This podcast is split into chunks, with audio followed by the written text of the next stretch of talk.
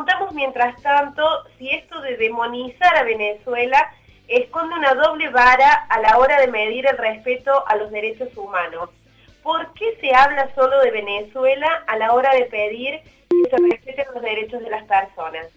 Y en esto también vamos a hacer hincapié, porque hay que hablar también de lo que está sucediendo en los Estados Unidos, que viene desde la creación de tal vez la cárcel de Guantánamo hasta estos días con el avance de la policía sobre la población afroamericano, y también nos preguntamos, ¿eso tiene que ver o no con la violación de los derechos humanos? Podemos hablar también de lo que pasa en Brasil con el avance de la policía contra poblaciones rurales, tiene en cuenta también el, respeto a la integridad de las personas y sin contar aún eh, que el país vecino dé respuestas sobre el asesinato a la activista Marielle Franco asesinada por la policía de Bolsonaro. También nos podemos preguntar si el carabinero eh, chileno perdón, que tiró desde un puente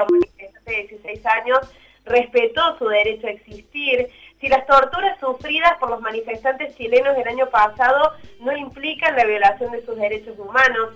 En esto pensamos, Bachelet habla de la, de la violación de los derechos humanos en Venezuela y ya se olvidó de lo que pasa en su país. Iván Duque, el presidente de Colombia, con el ranking de más de 200 dirigentes sociales colombianos asesinados durante su gobierno, ¿no debería ser también investigado y cuestionado? Recordemos que el pasado 24 de abril la Oficina de Naciones Unidas para los Derechos Humanos afirmó que al menos 19 defensores de derechos humanos y líderes sociales han sido asesinados en Colombia en lo que va del 2020 y están en verificación otros 34 posibles muertes de activistas. Eh, recordemos que esta oficina de la ONU sobre derechos humanos también ha registrado un aumento de acoso y las amenazas contra agricultores, pueblos indígenas y afrodescendientes del Valle del Cauca y también una intensificación de los incidentes armados entre las bandas armadas y las fuerzas de seguridad en Colombia.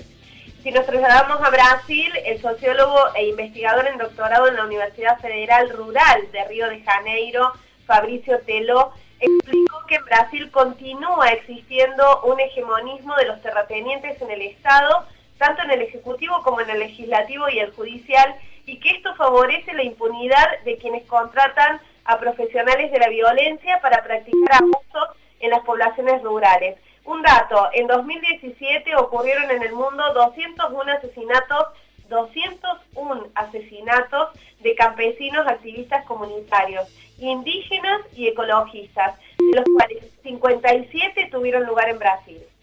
Eh, y también podemos referirnos aquí a la Argentina y al reciente caso de Facundo Astudillo Castro, también para hablar del caso de Santiago Maldonado, de Rafael Nahuel, también del caso de los presos políticos en Argentina. Es el momento también de cuestionarnos también la cuestión de los derechos humanos aquí en el país.